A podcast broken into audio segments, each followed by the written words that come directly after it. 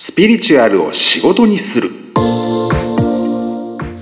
今回はスピリチュアルヒーラーの田中真理子さんをゲストに迎えて4ヶ月前に運動をするのに目覚めたきっかけ。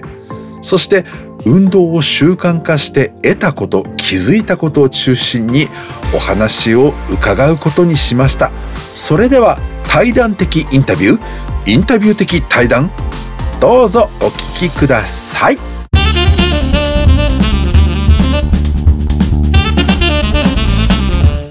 じゃあ今日はヒーラーの田中真理子さんにゲストにお越しいただいてスピリチュアルヒーラーにおける体づくりの重要性みたいな テーマを掲げたいかなと思っているんですけれども、はい。よろしくお願いします。最近ね、その、田中さんが、まあ、はい X、旧ツイッターですよね。はい。を、なんかほぼほぼ健康オタクなんじゃないかみたいな。はい。そういうふうにおっしゃってるぐらい、ちょっと体作りというか運動の方になんか目覚められたのかなという感じが。あるんですけど、はいそのきっかけとか、やってみてどうだったかっていうこと、はい。それと、その、まあ、目的が何なのかにもよりますけども、なんかその体が良くなったっていうだけじゃない効果、うん霊的もしくは精神的な効果みたいなものがあれば、はいちょっとお伺いしていきたいなと思ってるんですが、はい。喜んでです。イエス、お願いします。はい。そうですね。きっかけというのは、あの、私は、まあ、もともと肌が弱くて、はいで、大人になってから、あの、成人型のアトピー性皮膚炎にええ。なってしまって、はい。で、それは、あの、子供を、まあ、出産したりっていう、こう、こともあって、まあ、良くなったり悪くなったりっていうのを、ちょっと繰り返しているところがあって、で、今まで漢方薬だったりとか、あの、いろいろ、まあ、食事療法だったりとか試してきてたんですけれど、あの、治ったかなと思ったらまたちょっとぶり返したりっていう、うん。皮肉のおかげもあって、あの、よくはなってはきてたんですけど、で、あの、ここ最近特に2年ぐらいかな、アトピー以外は、あの、ほぼほぼもう体の調子もいいし、メンタル的にも安定してるし、何も悪くないのになんでここだけこんなに、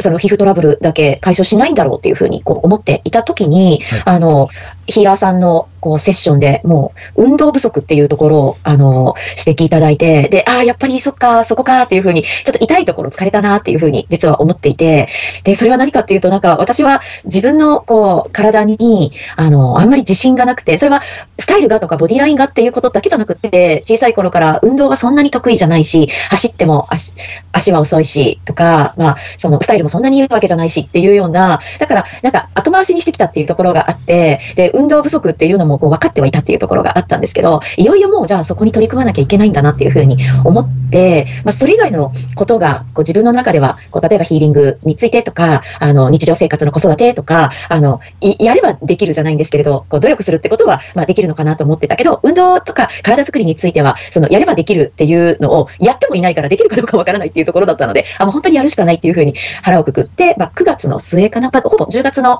頭からなんですけれども、あのジムに入会して、で、その日から週に4日から5日ぐらいはもう定期的に通うようになったっていうのが、まあ、始めたきっかけです。運動を始めたきっかけです。ああ、じゃあきっかけは、まあ、要は体調というかのトラブルの解消目的。はい。うん、ただアドバイスをくれたのは、ヒーラーさん、スピリチュアルヒーラーということなんですよね。というか、うんうさみみさんです。わざとらしい感じになって、あの、私もその、なんだろう、話振っといてなんですけど、へえ、そうなんだって聞いてた。そうなんです。うさみみさんとのセッションが本当にきっかけで、うんあの時に、あ、もう、いや、腹くくるしかないなっていうふうになんか自分の中にストンと落ちたっていうのがあって、で、あの時に、あの、おっしゃってくださったことのもう一つに、はい。あの、私の中に、まあ私はもう40代も後半でアラフィフと呼ばれる年代なんですけど、なんか、女として一花咲かせたいみたいな思いが、まだ体の臓器にくすぶってる部分あるよねっていうふうな指摘をいただいて、で、それは、あの、まあ自分はその結婚もして子供もいるし、その、なんて言ったらいいんでしょう、えっと、まあ、女としてとか母親としてとか、もう人生、その、女性という体に生まれて、まあ、やるべきことはやったよね、みたいな気持ちっていうのは、健在意識の中で、まあ、子育てはまだこれからなんですけど、あったんですけど、なんかすごく、なんて言ったらいいんでしょうか。別に、モテたいとか、あの、今から何か別のパートナーを見つけたいとかじゃないんだけれども、なんかかっこよく生きていくとか、私、すごく若くて健康よっていうようなエネルギーをこう放ちたいっていうことに、まだ諦めたくないっていう思いが残ってる感じっていうところを読み解いていただいて、そこがすごく腑に腑に落ちたっていうのもあります。なので、あの、今自分がこう体作りをしているときに、あの、別に体重何キロになりたいとか、その、それはないんですけど、体脂肪率何パーセントになりたいっていうのと、なんか、お腹を割りたいっていうような、そういう、なんかすごくかっこいい体になりたいっていう思いはすごくあるし、それを認めたところから、楽しく運動できるようになったっていうのがありました。ありがとうございます。そうね、そうだったんだっていう。あの、なんとか思い出して来ました。なんか無責任なようで申し訳ないけど、やっぱりあセッションってね、良くも悪くもなんか、やった方が覚えてないみたいなのがよくあると思うんですけど、あのね、えっと、話に出たんで、ついでにちょっとヒーラー側としてっていうのをちょっとお話しすると、あの、はい田中さんを見させていただく他にも、やっぱりね、まあその、アトピーお持ちの方、やっぱり多いんですよね。で、見ていくと、いろいろなんか、霊的なことをやった方がいいのかなって私も頭ではなんか思ったりして見ちゃう部分が最初あるんだけど、まあそれは私側の先入観とか偏見決めつけであって、はい実際そういったものはこうぐっとこらえてというか、こう横へ置いて見るっていうことに徹すると、別にスピリチュアルっていうよりは単純にその、あの、なんていうか代謝？しかもその代謝機能もなんかあの漢方薬を飲んでうんぬんっていうよりは、物理的に動いて揺さぶれみたいな、心拍数を上げろみたいな はい。ことが見えてくる人がやっぱ多いんですよね。うんうんうんすごくわかる気がします。ヒーラーは医師免許持ってるわけじゃないから、なんか診断みたいな形でこういう風にしなさいっていうことを伝えるかどうかっていうか、まあ伝え方っていうことにはとても慎重になるべきで、診断行為と見られるような言い回しというかをしてはいけないっていうような、まあテクニカルな、もしくはマナー的な問題もあるんだけど、やっぱり見えてきたから、まあこういう感じに見えてるんだよなっていうことをお伝えすると、やっぱりね、その運動量が足りなかったっていうことに気づく人が多いですね。はい。で、いきなり、あの、素直に受け止めて、ガーって運動して、そのアトピーが消えて、本当だっていうよりはですね、どっちかっていうと私の、あの、これまでの経験の数とか人数で言うと、えー、私、それなりに運動はしてますよっていう、ちょっとあの、軽い反発っていうか、マイクロアグレッション的な、うんうん。はあ、だって駅でも階段とか使えますもんとか言ってるんだけど、あの、結構やばい感じにアトピーが出てる状態、まあこのやばいって言ってもね、本当にあの、身動き取れなくて入院するぐらいのとかも、まあちょっとあるといえばあるので、ちょっとやっぱり素人的なことは無責任には言えないんだけど、ああ、ここのブツブツ辛い消えてくれないどういうことよって思いながらも日常は送れるっていう感じの人だと、最初結構、え、ここまでっていうような、う、嘘みたいな、汗だく汁だくで、ここまでとは思わんかったみたいなことをもってして、いわば適度な運動っていうふうにこっちは見えてるっていうことを、やっぱ言葉だと伝えづらいんですね、程度。そうですね。でもあの時にも、はいその汗をびっしょりかくような運動を1時間とか2時間とかみっちりやるっていうふうにはいはい強度を伝えていただいてたので、あはいおーなので私はもうここまでっていうレベル、あ、でもそれぐらいやらなあかんねんなっていうふうに受け止めた記憶があります。ああ、それで実際田中さんの場合はどうでした？それをやってみたときに。そうですね。あの、今その心拍数っていうのが出たので、自分が通っているジムが、その心拍数を、あの、自分はスマートウォッチも持ってはいるんだけれどもええ、それとは別にスタジオで専用の心拍計を、あの、全員がこう腕につけて、で、画面上にそのトレードミルだったり、モニターにその心拍数が全部出るような形の、あの、システムになっていて、ええ。でなので自分が今走りながら心拍数がどのぐらいとか、あの自分のこう例えばマックスがこうあのレッドゾーンっていう言い方するんですけど、そのはいいわゆるあ車の回転数がこれ以上いったらオーバーレブだよっていうような、うん。あれに似てるんですけれど、なんかレッドゾーンの手前のオレンジゾーンっていうところに、うん。大体私で言うと心拍155から、うん。えー以上になってくるとオレンジゾーンになってくるんですけど、それくらいまで上げるっていう感じで運動してるんですね。で、うん。それを、あの、大体30分ぐらい、その、俺、そこまでじゃない、もっと筋トレとかだともっと全然、あの、じんわり汗をかくみたいな感じにもなるので、とはい。なので、ずっとそんな心拍上がりっぱなしってことはもちろん全然なくて、むしろ上がったり下がったり、上がったり下がったりっていうような、あの、いいわゆるこうヒートトレーニングっていうのが、ええやっぱすごくいいのかなっていうふうにも思っていて、はで、なんかすごい今まで自分は、筋トレだったり、有酸素運動だったりをがっつりしてこなかったので、うん一体、た例えば、いつプロテインを飲んだらいいんだろうとか、そういうのも全部こう調べるようになって、知識も一緒にこうつけるようになってきてっていうような、ちょっと話があちこち行っちゃいましたけれども、やっていくのがすごく楽しかったっていうのがあります。未知との遭遇というか。未知との遭遇が楽しいと思えた。うんはいはいはい、そうです、そうです。で、やっぱり筋トレやると、あの、幸せホルモンが出るみたいなこと、あのある、ある。ありますよね。で、その後のなんかセロトニンがドバドバ出てるとか、ベータエンドルフィンがめちゃくちゃ出てるっていうのが自分ですごいわかるようになって、あええ、この多幸感があるから、こう、俗に筋トレクラスターとかマニアって言われる、結構運動オタクとか脳筋とか揶揄されるような人たちは、これは離れられるわっていうふうにわかるようになってきました。そう、そこ実は私もやっぱり感じ取ってて、なんか筋トレをするっていうととても偉いとか、まあ、もしくは全然いいことがない辛い100%、うん嫌なことだらけのことをやる、とても変わった真面目な人とかマニアなんだろうっていう風にやってない人は見えるじゃないですか。やる前私もやる前はそう。けど、なんかやっていって、今おっしゃったようなことを自分も分かったとき、あ、こいつらもしかするとなんか合法ジャンキーなんじゃないかみたいな。警察に捕まらないけど、やべえ物質合法的に合法的にこう天然で自分の体内で生み出すやべえ物質で決まってる。決まりまくり、ラリリまくりを満喫してるっていうすごいいかがわしい行為なんじゃないかみたいなのも ありますよね、わ正直。かります。あります。あります。あります。しかもなんかさらにあの、白い粉溶かして飲んでるし。やばいみたいな。本当ですよね。まあ、今の白い粉っていうのはプロテインの比喩なんですけど、はい。この人たち大丈夫かなっていう。自分がそこにこう染まりそうになっているというか。なってます、なってます。味を占め順調に育ってます。はい。ちなみに実際の肌荒れの様子というかアトピーの程度はどうでしたか？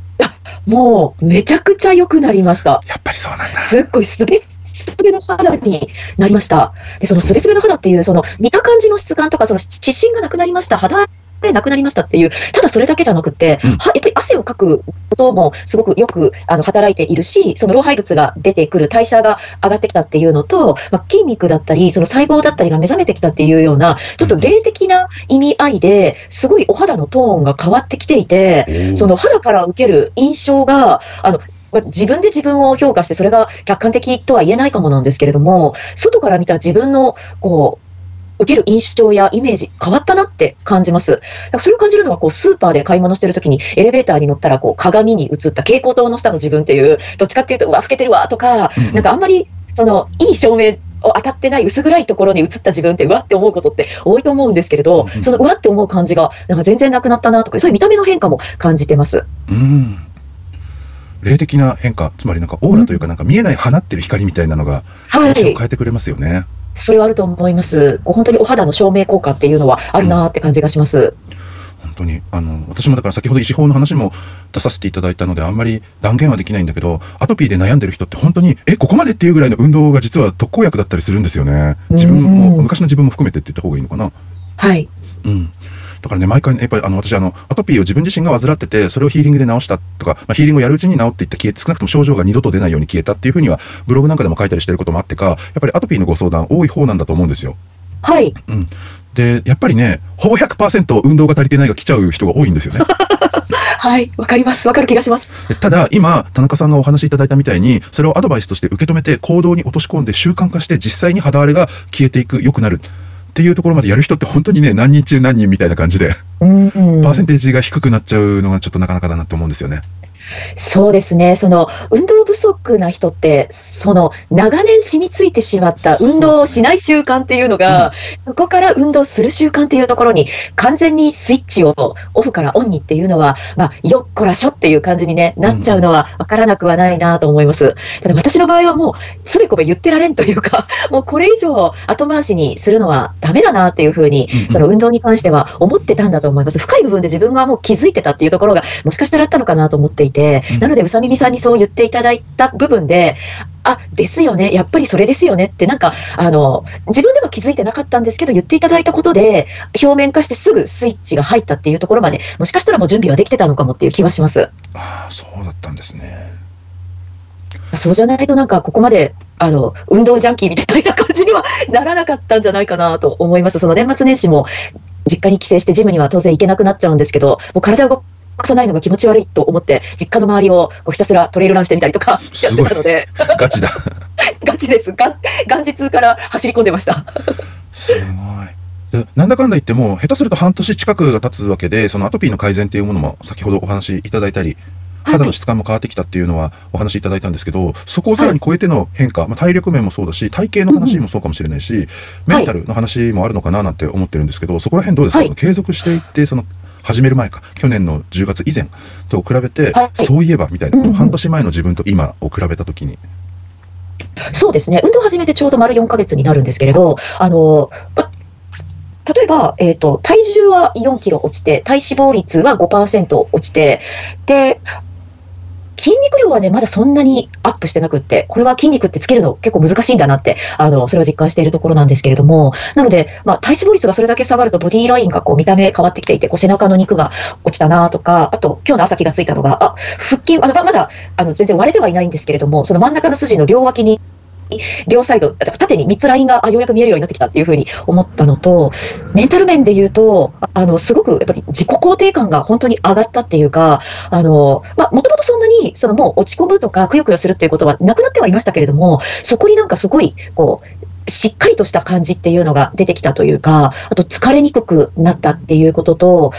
日々のルーティーンをこう崩さず守れるようになってきたって言ったらいいんでしょうか。すごく、例えば、だるくなっって動けない日があるとか、以前はあのなくはなかったっていう感じなんですけど、最近はもうそういうのが、まあ、ほとんどないというか、自分の中で食事にも気をつけてる部分があるので、大体例えば何か調子悪い時は、そのあれが原因だな、例えば2日前に食べたあの食事が原因だなっていうことがこう分かったりだとか、だったらこうしようっていうふうに、あそうですね、ヒーラーとしてっていう意味で言うと、自分自身のそのボディスキャンで、あのボディスキャンっていうのは自分の体をこうリーディングしてってことなんですけど、その足りてない栄養素だったりとか、今、どういう状態なのかっていうのがすごく見やすくなったっていうこともあるような気がします。で、多分それはさっき言った自分の体をこう後回しにしてきてて、自分の体が嫌いだったから、まあ、嫌いって言い切るのもあれなんですけど、そんなに好きじゃなかったから、好きじゃないものを毎日丹念に見るっていうことって、やっぱりできてなかったと思うんですけど、今は自分の体好きとか、もっとこうしたいっていうふうにとっても関心を寄せているので、一生懸命見ようとするし、チェックしようとするっていうところが、やっぱ大きな変化かなと思います。はい。うんまさにね、今おっしゃっていただいた、あの、予定をこなせるようになるっていうのは、本当にその運動とか筋トレをやる上で、なかなか世の中の人が言ってないけど、実際一番即効性というか、もしくは恩恵が大きいんじゃないかなって思うポイントだなって私も思います。そうだと思います。うん、体を動かすっていうことが、なんか当たり前にできてる自分っていうところにこう意識が、こう標準が合うので、それ以外の別に運動以外の勉強だったり仕事だったり、集中して例えばこの企画書ちょっと上げるぞとか、そういうことに関しても、すごいきっちりと立ち立ち向かえるというか、取り組めるっていう感じが、タイムマネジメント的にも向上した気がします。そうですね。あのやっぱり中高年になるにつれて、一旦座っちゃうと、もう立ち上がるのがとても大変な感じがして、あの、うん立ち上がろうかな、どうしようかなっていう、その、立ち上がる決意みたいなものを固めるのに時間がさらにかかるみたいなのってあるじゃないですか。そうですね。だらだらしがちになっちゃったりとか、わかる気はします。でもって実際意を決した時のあの、よっこらせみたいな、とても大変な感じと、そこまで一大イベント化してしまったがゆえに、立ち上がっただけで、自分はさもエベレストの頂点に立ったかのような達成感と、ここまで頑張ったんだからもう何も頑張りたくないっていう謎の 謎のネガティブ自己肯定感が現れてこんなに偉いんだからもう余計なことをこれ以上言わないでくれよみたいな。はい。わかる気がします。で、突然自分の中の優しい天使が語りかけてきて、無理してもしょうがないよ。慌てて今日何かをやらなくたっていいんだよみたいな。そうですね。それは大人あるあるじゃないですか。あるあるだと思います。そう、それが起きないっていうか、普通になんかを立ち上がって、まあ、取りに行くなり、なんか隣の部屋かなんかに何かをしに行かなきゃいけない時に、もう決意も何もなく、はい、あって思ったらもう立ってるみたいな。うんうんうん。体動くし、ね、動くし軽いし、痛くないし、立ち上がるとき膝パキって言ったりしないし。そうですね。あの、滑らかになっていきますよね。一つ一つキビキビと動けるようになるというか、あとすごくこう、あ、若返るって本当なんだなとか、あの、年を取ったらこうなるのが当たり前だみたいなのって、あの、幻想って言ってもいいのかもしれないっていう感覚を持てるというか、まあ、実際はあの自分の肉体がもちろん10代の頃とは違うとか20代の頃と違うっていうのは分かってはいても、あのそういう意味ではなく、なんか、あの何十代だったらこういうのが当たり前っていうのも、それもまた思い込みなんだなっていうのが、すごい分かるようになってきました。さて、いかがだったでしょうか？今回は考え方によってはあんまりスピリチュアルじゃないと思われる方いるかもしれないしまあ、これがスピリチュアルの真髄だとお感じになる方もいるんじゃないかなと思います。これね、つまり体のことあるいは体に現れる病気であるとかもしくは体が健康であることで感じるその元気であるとか、まあ、快適さすがすがしさといったものをスピリチュアルだと思うかどうか、そういう範疇に入れるか入れないかで捉え方が変わると思うんですね。で割とですねそのこれまでのスピリチュアリティっていうのは体の部分を軽視するかもしくはなんかものすごい苦行を積んで、まあ、痛めつけるがごとくに何か辛い経験をひたすら良かれと思って積むことでうんぬんみたいな、まあ、それがスピリチュアルな結果に結びつくっていうようななんかちょっとある意味では偏った一方的な捉え方をしてることが多いのかなと。